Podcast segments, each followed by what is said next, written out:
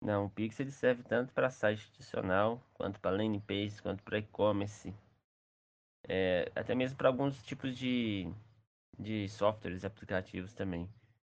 Porque aí ele monitora né, quem está acessando aquelas páginas ali, e, consequentemente ele consegue entregar as informações. Ele não tem ali um, um, um ambiente certo para ele trabalhar, né? Ele só ele tem a função de trabalhar extra Facebook. Quando a pessoa clica no anúncio, ela vai para fora do Facebook, né? E daí a pessoa precisa ser monitorada, precisa saber onde está acontecendo os pontos de conversões. Então, é, ele serve para todos os ambientes externos aí, né? Tem que consultar a plataforma que você está fazendo aí, a sua estrutura, para saber se ela tem a portabilidade para poder trabalhar com o código.